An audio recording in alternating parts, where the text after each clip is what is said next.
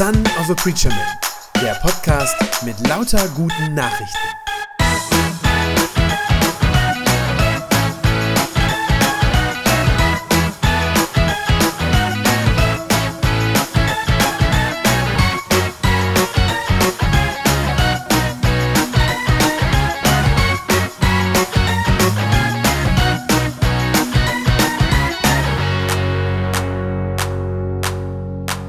Mich sehr, dass ich heute Abend hier sein darf. Ähm, habe es echt als Ehre empfunden, dass die Geschwister vom Bibelforum mich hier eingeladen haben heute Abend. Das ist sehr schön. Ich freue mich, euch alle zu sehen. Ähm, wer vielleicht nicht den ersten Abend heute Abend da ist oder wer auch nur die Flyer gesehen hat, der weiß schon, was das Thema in dieser Woche ist, über das wir nachdenken. Ist ein bisschen ein, ein Zungenbrecher-Thema. Vision for Mission heißt das Ding. Äh, könnt ihr mal dreimal hintereinander sagen, das geht nicht so gut. Also Vision für, äh, for Mission. Wir denken nach über das Thema Mission. Und ich weiß jetzt nicht, wie es dir damit geht, wenn du dieses Stichwort hörst, ja, Thema Mission. Manche denken so, oh nee, oh, dieser Druck, der dahinter ist, ja, ich muss irgendwie missionarisch sein, äh, ich muss irgendwie anderen von Jesus erzählen und weiß gar nicht richtig, wie das geht. Andere sagen vielleicht, ja, natürlich, ähm, ganz wichtiges Thema, ist ja unser Auftrag, aber wenn ich das doch nur besser könnte, ja, wenn ich doch nur genauer wüsste, wie ich das machen soll. Und dann gibt's welche, ähm, ich sag ganz ehrlich, so, so Leute wie mich, ich sag wunderbar, endlich dieses Thema. Äh, ich freue mich darüber, bin sehr glücklich, dass die Allianz das ausgesucht hat. Viele verbinden ja gerade jetzt gar nicht in unseren christlichen Kreisen, aber wenn wir mal rausgucken in unsere Gesellschaft hinein, viele verbinden mit diesem Begriff Mission ja ein sehr, sehr negatives Bild. Also wenn ihr jetzt auf der Straße eine Umfrage machen würdet, was verbinden Leute mit diesem Begriff Mission, dann wäre das bei vielen, oh, Kolonialismus. Ja, da sind weiße Kolonialherren irgendwo hingekommen und haben ähm, anderen Kulturen ihre Kultur und ihren Glauben irgendwie übergestülpt. Dann, dann sind ganze, ähm, ganze Kulturen irgendwie ausgelöscht worden. Dann hat es Zwangstaufen gegeben, auch im Mittelalter schon die Juden und so. Das kann ich auch nicht, das können wir auch nicht leugnen. Das ist auch so, diese Dinge sind passiert. Aber, das möchte ich gerne heute Abend als allerersten Gedanken voranstellen, das alles gibt es, das gibt es in der Geschichte des Christentums, ja, aber das hat absolut nichts, gar nichts zu tun mit der Mission, die Jesus hatte und die er im Kopf hatte. Das, worum es ihm ging. Jesus hatte selbst eine Mission, als er in dieser Welt war. Eine Mission heißt ja nichts anderes als, ich habe einen bestimmten Zweck, ich verfolge ein Ziel, ich möchte etwas erreichen. Und Jesus hatte eine Mission. Er hatte eine Mission der Liebe. Darum ging es ihm. Er wollte Menschen versöhnen mit ihrem Gott und Schöpfer. Das ist der ganze Punkt. Dafür ist er in diese Welt gekommen. Für diese Mission hat er gelebt und für diese Mission ist er gestorben am Ende. Er wollte Menschen versöhnen mit ihrem Gott und Schöpfer. Deshalb ist er unterwegs gewesen, drei Jahre lang, hat Menschen aufgesucht, da wo sie waren, hat ihnen gesagt, dass Gott sie liebt, hat deshalb Hoffnung in ihr Leben reingesprochen, hat gesagt, es, weil Gott dich liebt, deshalb gibt es Hoffnung für dich.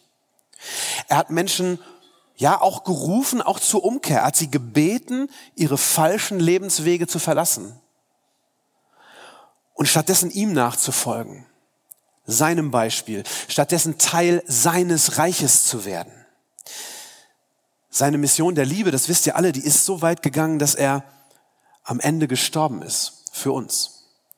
Ja, um unsere Schuld zu bezahlen, die wir vor Gott angehäuft haben. Die zahlt er am Kreuz. Und dann ist er auferstanden. Hat die Macht des Todes durchbrochen, hat den Grundstein gelegt für die neue Welt Gottes. Das war seine Mission der Liebe. Die Mission der Liebe für alle Menschen.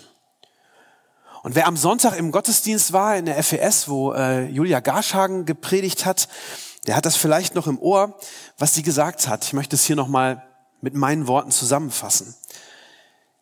Jesus, hat, Jesus hatte diese Mission der Liebe und unser Auftrag ist es einfach nur, nur in Anführungszeichen, das fortzusetzen, was Jesus begonnen hat.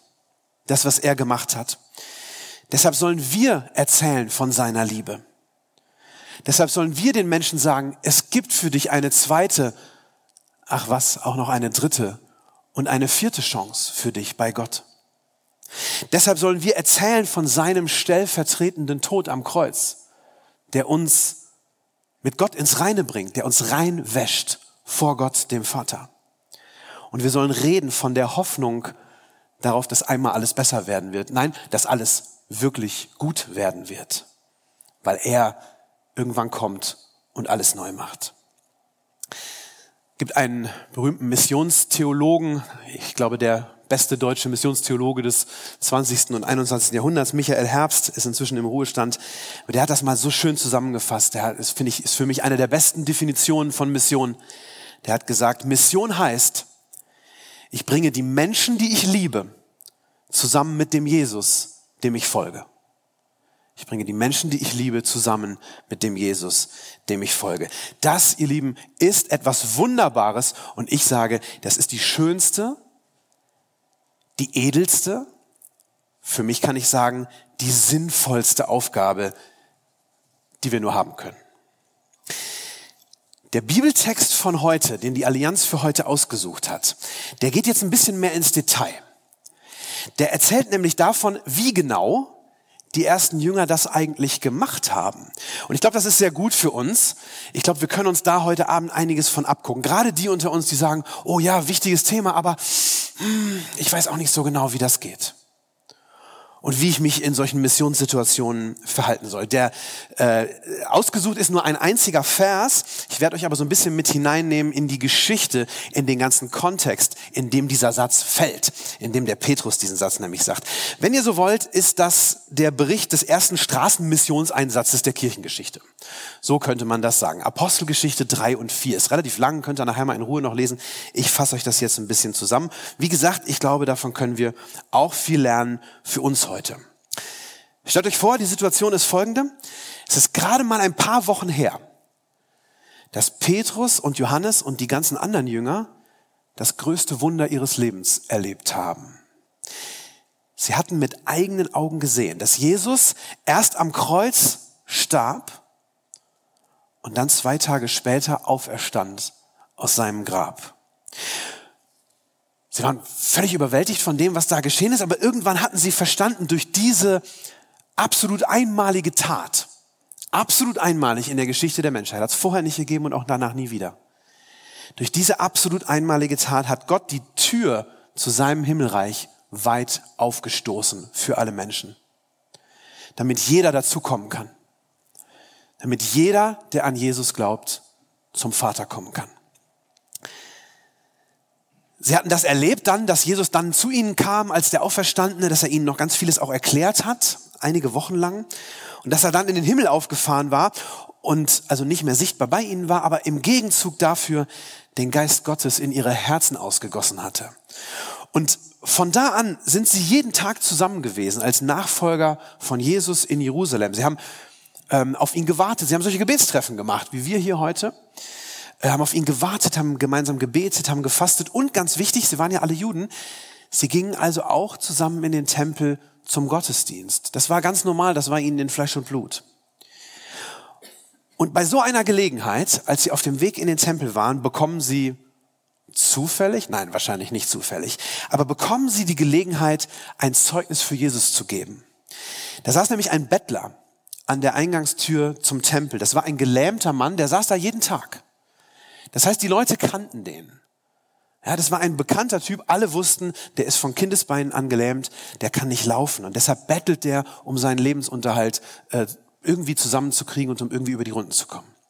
Und jetzt kommen also Petrus und Johannes, sind auf dem Weg in den Tempel, um zum Beten. Und sie gehen an diesem Mann vorbei und natürlich bittet der auch sie um Geld. Sagt ein Almosen bitte. Und dann passiert Folgendes. Petrus bleibt stehen wendet sich ihm zu und sagt zu ihm folgenden Satz, den lese ich euch vor. Silber habe ich nicht und Gold habe ich auch nicht. Der Mann wahrscheinlich so. Uh, uh.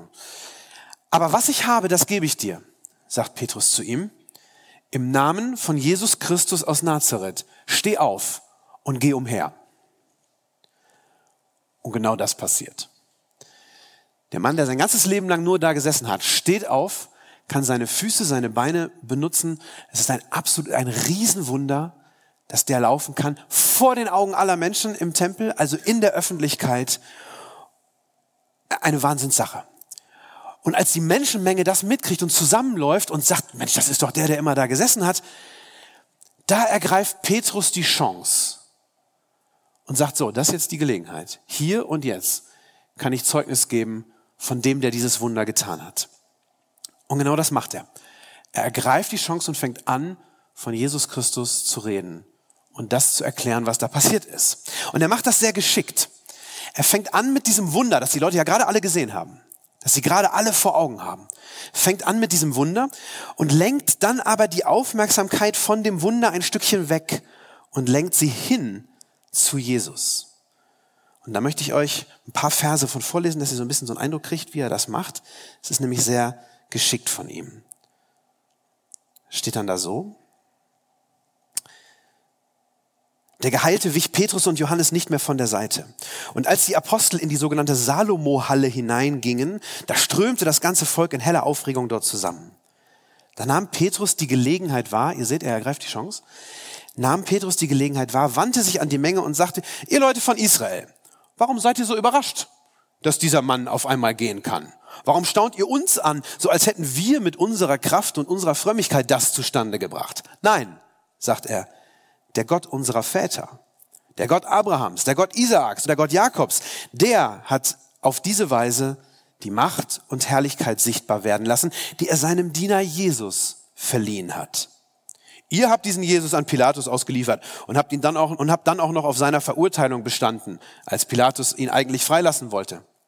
Ihr habt euch von, den, von dem Heiligen und dem Gerechten losgesagt und habt die Freigabe eines Mörders verlangt. Ihr habt den getötet, von dem alles Leben kommt. Aber Gott hat ihn von den Toten auferweckt. Dafür sind wir Zeugen. Und jetzt ist der Mann, den ihr hier seht und den ihr alle kennt, durch sein Vertrauen auf den Namen Jesu und durch die Macht dieses Namens von seiner Lähmung geheilt worden. Der Glaube, den Jesus in ihm geweckt hat, der hat ihn vollständig gesund gemacht.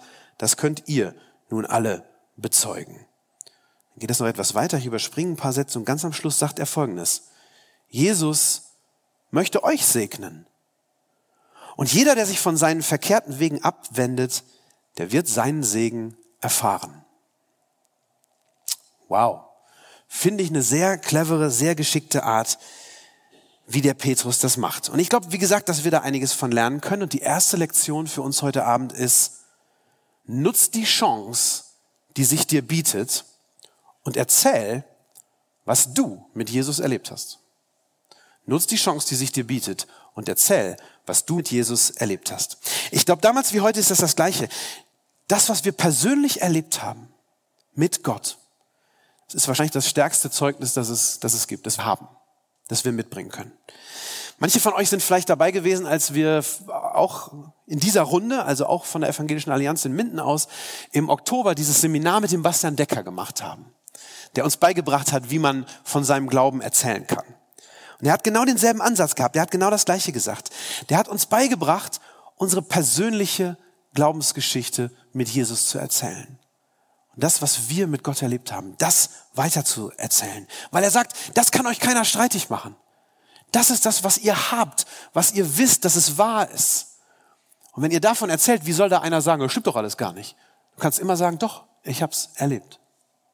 Und genauso macht der Petrus das auch. Er betont das. Er sagt, wir haben das gesehen. Wir sind Zeugen davon, sagt er. Wir haben gesehen, dass Gott Jesus auferweckt hat.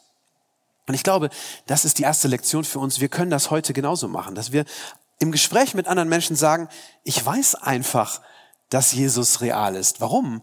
Weil ich ihn spüren kann, weil ich ihn erlebt habe in meinem Leben.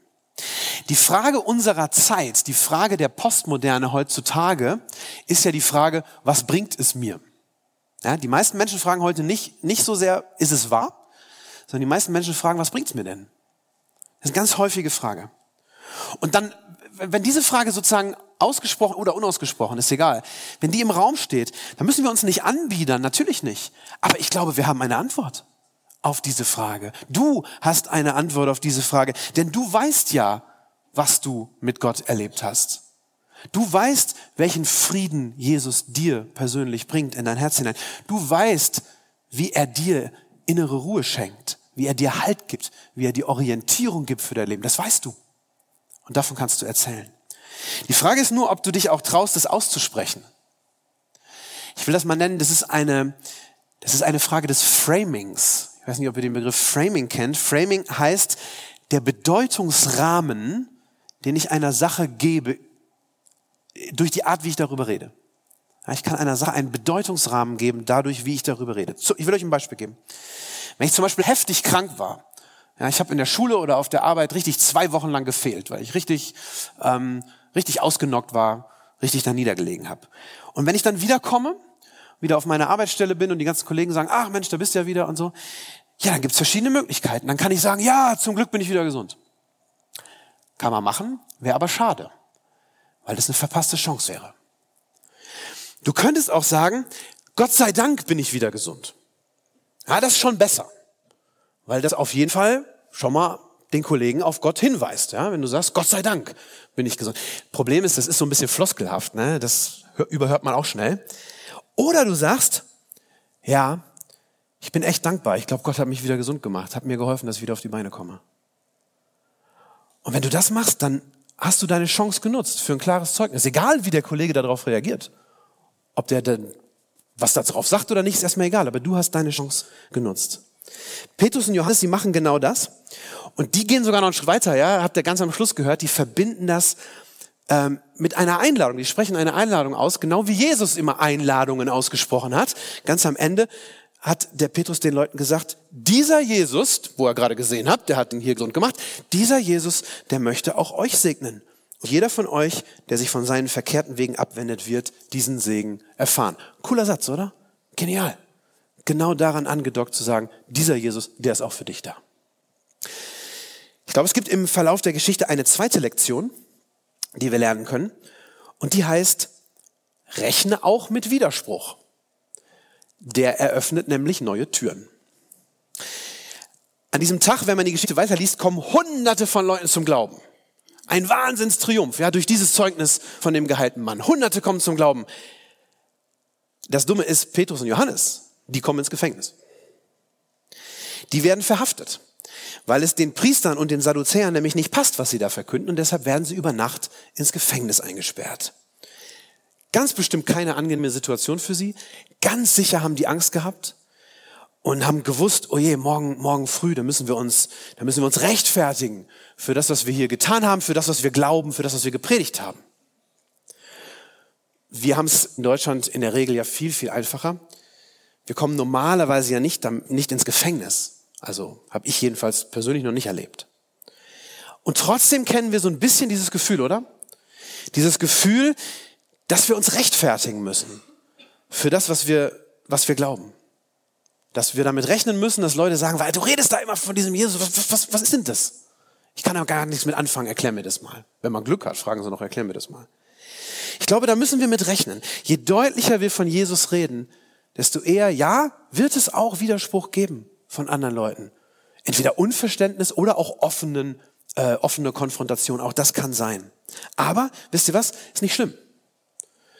Denn jeder Widerspruch bietet wieder neue Chancen, noch mehr von Jesus zu reden und ihn zu bezeugen. So ist es auch bei Petrus und Johannes. Die kommen am nächsten Tag vors Gericht. Spannend, nicht? Die kommen vor dasselbe Gericht, das gerade ein paar Wochen vorher Jesus zum Tode verurteilt hatte. Die werden vor den Hohen Rat gestellt. Die wissen also, dass das durchaus ernst sein kann. Ja? Und dann werden sie gefragt, in wessen Namen habt ihr hier diesen Gelähmten geheilt? Wow, das war eine Frage bestimmt inspiriert vom Heiligen Geist, denn dadurch bekamen sie wieder die Chance, Jesus öffentlich zu bekennen. Und sie nutzen das. Sie sprechen wieder davon. Und jetzt finde ich spannend, dass sie aber ein bisschen anders reden als in der Öffentlichkeit, als vor dieser großen Menschenmenge. Ja, sie stehen jetzt vor Gericht und sie reden jetzt etwas anders, sie, nicht komplett anders natürlich, aber sie setzen etwas andere Schwerpunkte. Im Kern sagen sie natürlich dasselbe, ist ja klar, wäre ja auch komisch, wenn nicht. Im Kern sagen sie auch, dieses Wunder, das ist im Namen von Jesus Christus geschehen, den ihr getötet habt und den Gott wieder auferweckt hat. Aber sie reden eben jetzt mit anderen Leuten. Wir würden heute modern sagen, sie haben auf einmal eine andere Zielgruppe vor der Nase. Und deshalb setzen sie auch ein bisschen andere Betonungen, andere Schwerpunkte.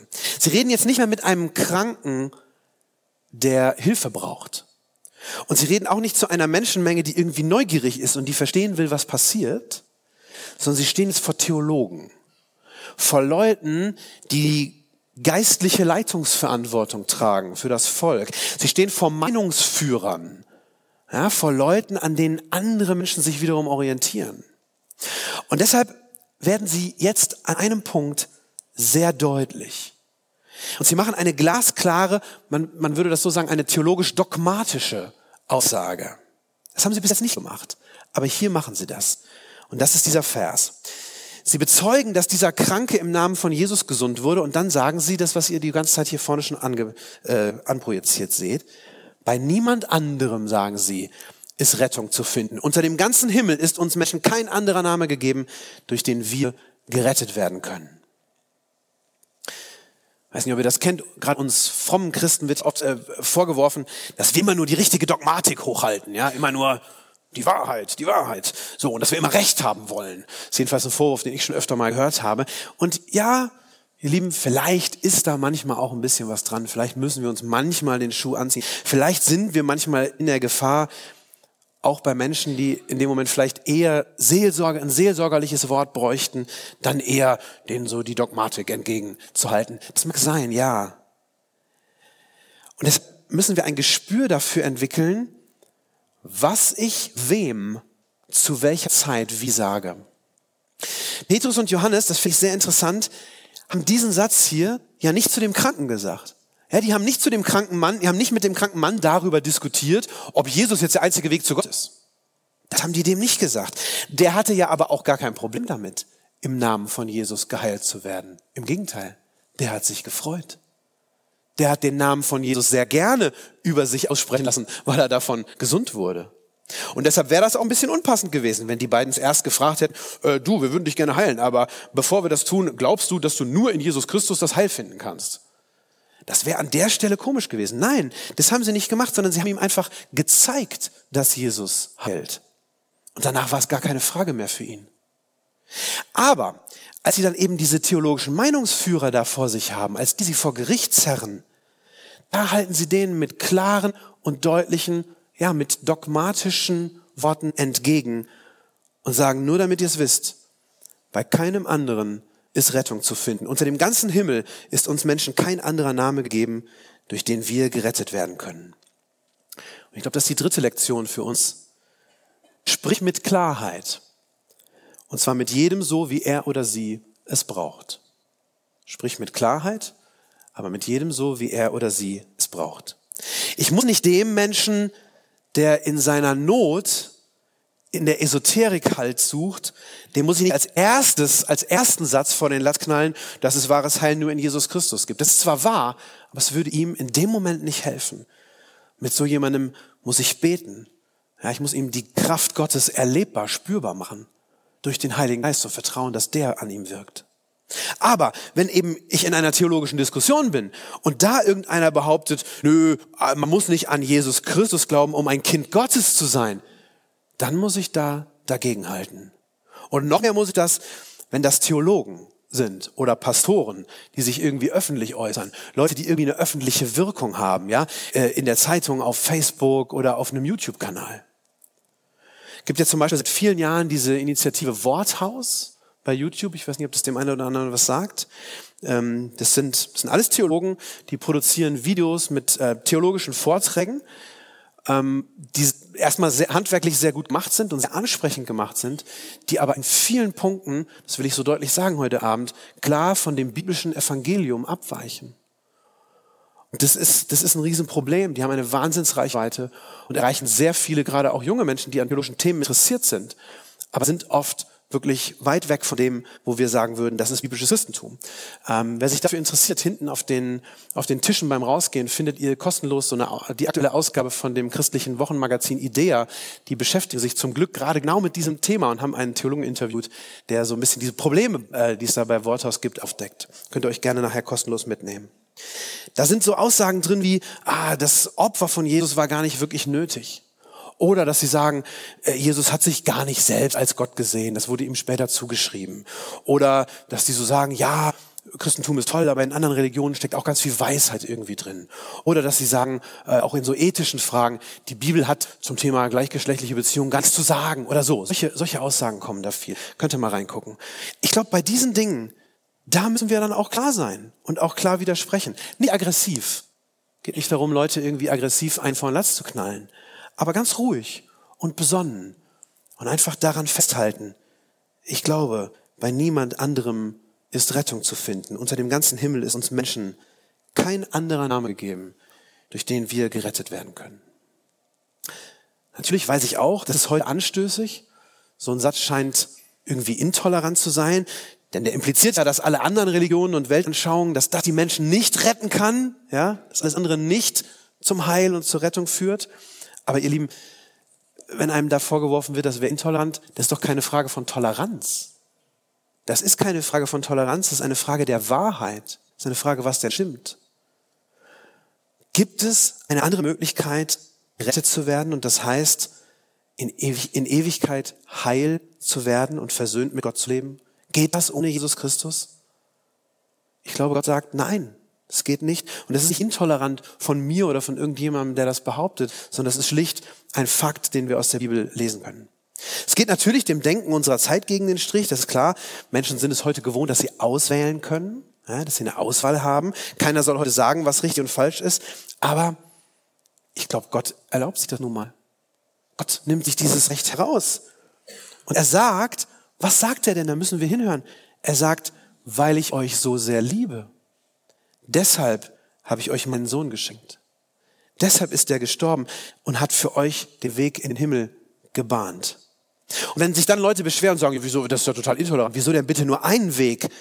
Dann müssen wir uns immer wieder, ich muss mir das auch immer wieder selber klar machen, das ist die falsche Frage. Das ist die falsche Frage, wieso nur einen Weg? Die Frage ist doch vielmehr, warum hat uns Gott überhaupt einen Weg zu ihm eröffnet? Er müsste es nicht. Er schuldet uns gar nichts. Und die Antwort ist aus Liebe, weil er uns liebt. Also nicht, warum gibt es denn bitte nur einen Weg zu Gott, sondern wie wunderbar, es gibt einen Weg zu Gott. Daran müssen wir festhalten.